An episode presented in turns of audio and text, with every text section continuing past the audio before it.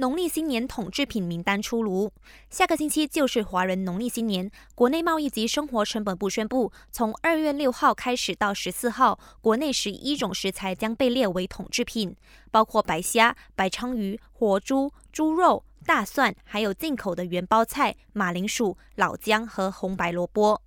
部长拿督阿米站提醒，在这九天里，执法人员将在全国各地巡视，确保商家都有遵守规定，没有擅自起价。前首相拿督斯里纳吉获得特赦，十二年的监禁刑罚得以减少一半到六年，预计二零二八年就能出狱。不过，不少律师认为，纳吉离开监狱的时间或许会更早，因为除了可以申请假释，如果纳吉在监狱行为良好，可以进一步获得减刑。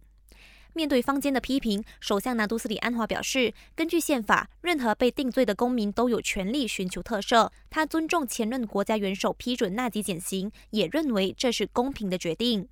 不过，大马民主联合阵线穆大把这个课题归咎于掌管联邦直辖区事务的首相署部长扎里哈，认为他没有履行好职责，提出建议，结果让纳吉获得特赦。但扎利哈反批穆大要求不成熟，因为这是特赦局集体做出的决定，不应该只针对他一个人。